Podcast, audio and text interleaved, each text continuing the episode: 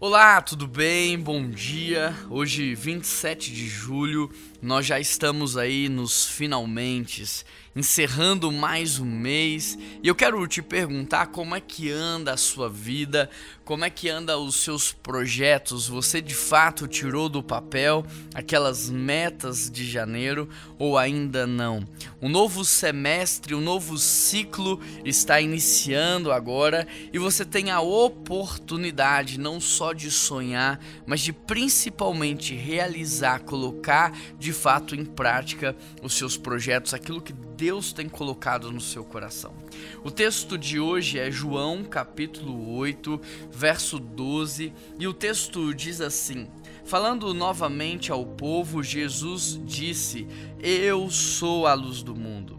Quem me segue nunca andará em trevas, mas terá a luz da vida. Querido, é interessante porque as trevas elas nos fazem mal as trevas, elas nos fazem cometer atos que não cometeríamos à luz do dia. Por exemplo, quando você acessa um ambiente completamente escuro, você não sabe se você está seguro naquele lugar, você não sabe se você vai tropeçar, se você vai machucar alguém ou se você vai se ferir. Mas é interessante porque enquanto a luz está apagada, vem uma angústia no coração e você começa a passar a mão pelas paredes a fim de buscar o interruptor.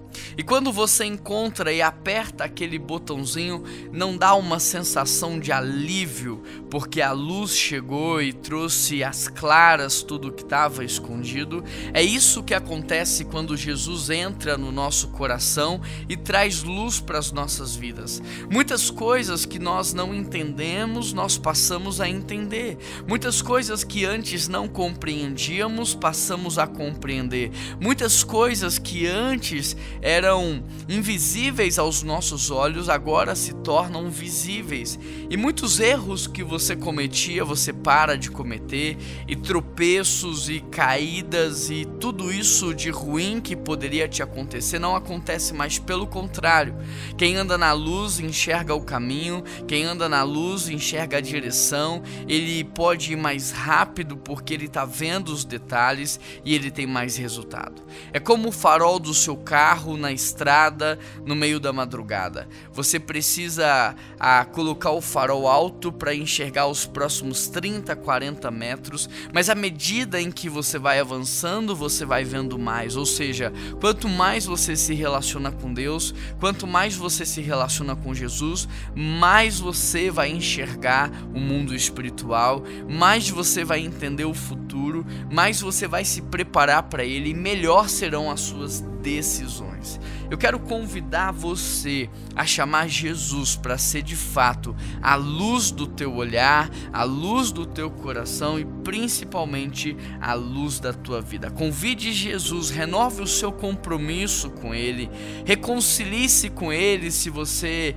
andava distante ou se você não tem Jesus no coração e tem andado em trevas, convida Ele para fazer parte da sua vida. Vamos orar, querido Deus e eterno Pai.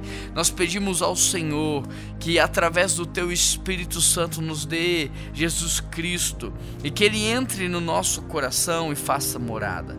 Nós pedimos ao Senhor por aqueles que estavam afastados, ó Pai, e que nesse momento estão se reconciliando, estão renovando a aliança e o compromisso contigo, Deus. Que o Senhor possa abençoá-los para que a vida deles nunca mais seja a mesma, que eles possam viver os melhores dias e anos da sua existência. E em nome de Jesus que eu oro e te agradeço.